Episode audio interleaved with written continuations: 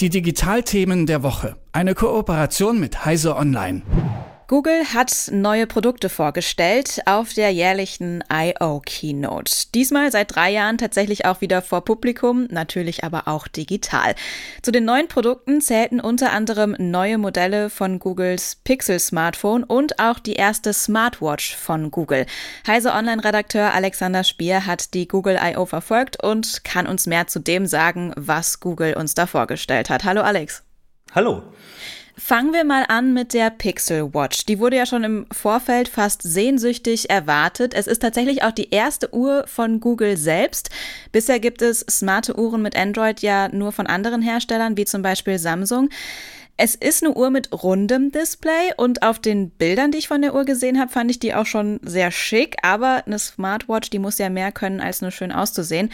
Was können wir von der Pixel Watch erwarten? Im Grunde genommen das, was ähm, tatsächlich äh, die anderen auch schon können. Das heißt, hey, ich kann damit Fitness ähm, tracken, also zum Beispiel, ob ich laufen gehe, Radfahren und so weiter. Meine Herzfrequenz wird er aufzeichnen, solche Sachen. Und er wird natürlich Benachrichtigungen vom Smartphone anzeigen. Das heißt, ich bekomme halt äh, meine WhatsApp-Nachricht, meine SMS, die Anrufe wird, wird er durchstellen. Solche Sachen. Es wird sicherlich auch Apps geben, wie die aussehen, wie die funktionieren, hm, muss man mal abwarten, weil das ist halt eher auf dem Rückzug. Das ist eher halt Fitness-Tracking und Benachrichtigung. Das ist das, was das Smartwatch heute können muss. Und das wird es wahrscheinlich auch sehr gut können. Also das, was wir von anderen Uhren auch schon äh, kennen. Genau. Ist die denn konkurrenzfähig, jetzt auch zum Beispiel verglichen mit der Apple Watch? Ähm, ist natürlich noch schwer zu sagen, weil tatsächlich Google nur eine, naja, sagen wir mal, einen Prototypen gezeigt hat ähm, und sonst schöne Bilder. Aber ich persönlich und wir, wir gehen davon aus, ja, sie wird sagen wir mal, die Grundfunktion wird sie können. Sie wird halt möglicherweise nicht an die, sagen wir mal, an die Einfachheit, die Qualität rankommen, die jetzt zum Beispiel so eine Apple Watch zusammen mit dem iPhone bietet. Also sozusagen, ich, ja, ich mache die an, äh, der verbindet sich automatisch und alles funktioniert oh, äh, problemlos. Und das ist so ein bisschen ein Problem, was die Android-Uhren bisher haben, dass sie ein bisschen hakelig sind, dass mal die Verbindung nicht funktioniert oder solche Sachen. Und eigentlich erwartet man von Google, dass sie das hinkriegen. Ähm, ob sie es dann tatsächlich schaffen, müssen wir mal abwarten, müssen wir bis zum Herbst warten. Aber das wäre schon das Grundziel, was sie erreichen sollten. Insofern gehe ich mal davon aus, dass sie, ja, sie wird schon gut funktionieren. Ähm, aber wie gut, müssen wir mal schauen. Dann bin ich gespannt auf die ersten Hands-on-Berichte, die es dann über die Pixel Watch geben wird. Es wurde aber auch ein neues Smartphone vorgestellt. Das Pixel 6a zählt zu den Mittelklasse-Smartphones, ist also jetzt kein High-End-Flaggschiff-Gerät, was ja um jetzt nichts Schlechtes ist und für viele Dinge vermutlich auch vollkommen ausreichend ist. Was kann denn das 6a beziehungsweise wodurch zeichnet es sich aus? Ähm im Grunde genommen ist es das, ja, wie du schon sagst, das Mittelklasse-Smartphone, äh, was jetzt sozusagen für die ähm, Menschen sind, die nicht unbedingt 600, 700, also sagen wir mal 700, 800, 900 Euro ausgeben wollen für ein Smartphone, sondern mh, mm, ja, ein Modell, was zumindest von der Leistung her ähnlich ist wie, wie das Topmodell, das Pixel 6, äh, ähm, bisschen schlechtere Kamera haben wird, aber eben noch gut genug, wo man sagt, okay, die macht schon schöne Bilder. Ähm, sie wird äh, von den Laufzeiten her wahrscheinlich etwas relativ ähnlich sein. Das heißt, sie erfüllt alles, was man so von dem Smartphone erwartet, ist es halt nur ein bisschen, bisschen weniger davon. Das heißt, ähm, das Display wird ein bisschen kleiner sein, beziehungsweise nicht eine hohe Auflösung haben, aber die tun zum Beispiel den gleichen Chip rein. Das heißt, ähm, das wird auch von der Leistung her jetzt vergleichbar sein, aber es kommt eben auch ein Dreivierteljahr nach dem Flaggschiff, das heißt, andere sind schon wieder weiter. Hm, es wird natürlich ein aktuelles Android bieten, was äh, äh, auch natürlich immer eine gute Sache ist. Also das, ähm, wenn es rauskommt, wahrscheinlich noch Android 12, dann später Android 13. Aber es ist sozusagen das, wo ich sage, okay, das ist das ähm, für Leute, die jetzt nicht sagen, ich brauche jetzt das absolute Topmodell und trotzdem, die werden nichts vermissen. Also jeder, der ins Mittelklasse-Smartphone sagt, oh ja, das ist doch gut, das ist ein, ein ordentliches Smartphone und das wird das, das erfüllen, denke ich mal.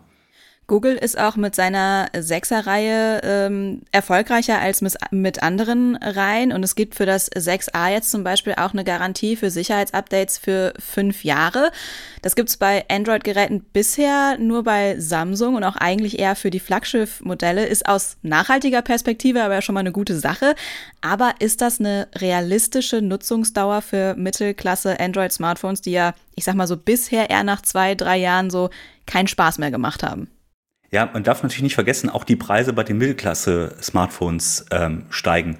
Und wenn man jetzt ein Gerät für 500 Euro ähm, sich kauft, dann erwartet man schon, dass man das halt seine, ja, sagen wir mal, drei Jahre, vielleicht auch vier Jahre nutzt. Und äh, bisher war es halt so, okay, dass der Termin ab wann es, bis wann es Sicherheitsupdates gibt, der war beim Release. Also, äh, wenn man es ein Jahr später gekauft hat, hat man schon mal ein Jahr verloren. Ähm, da musste man gucken, ähm, ja, was heißt denn Sicherheitsupdates? Android-Updates halt nicht unbedingt, sondern nur dann eben nur zwischendurch die Sicherheitsupdates. Ähm, und ganz unrealistisch ist halt eine Nutzungsdauer von fünf Jahren inzwischen nicht mehr, weil die Technik ausgereift ist, die ist die Geschwindigkeit, klar, legt die noch zu, aber ähm, auch ein fünf Jahre altes Gerät kann noch gut Apps ausführen und es macht auch noch gute Fotos. Also ist es nicht ganz unrealistisch.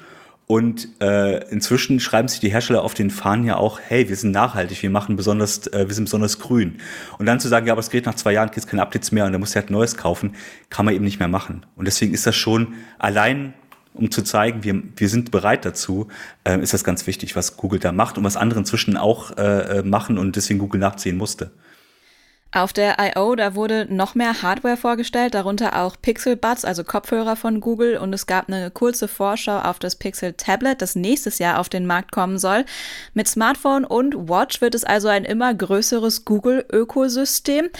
Das kommt einem jetzt von Apple vielleicht schon sehr bekannt vor. Wie kommt es, dass Google jetzt auch so ein eigenes Ökosystem aus Software und Hardware aufbaut? Ja, man muss sehen, dass äh, früher Android war halt so ein, okay, die Google-Suche, die Google-Suche muss irgendwie auf Smartphone, also haben wir ein eigenes Betriebssystem und da ist die Google-Suche ganz wichtig.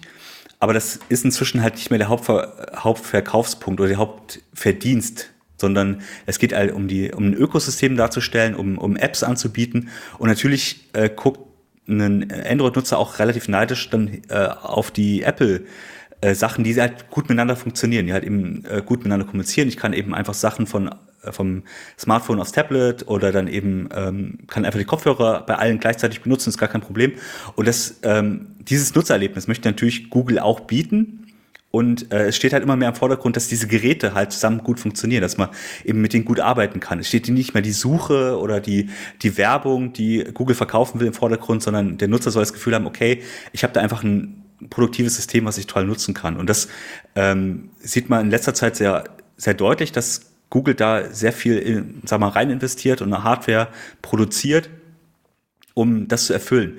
Ob sie es genauso gut machen wie Apple, das ist nochmal dahingestellt, aber zumindest gehen sie genau in die Richtung.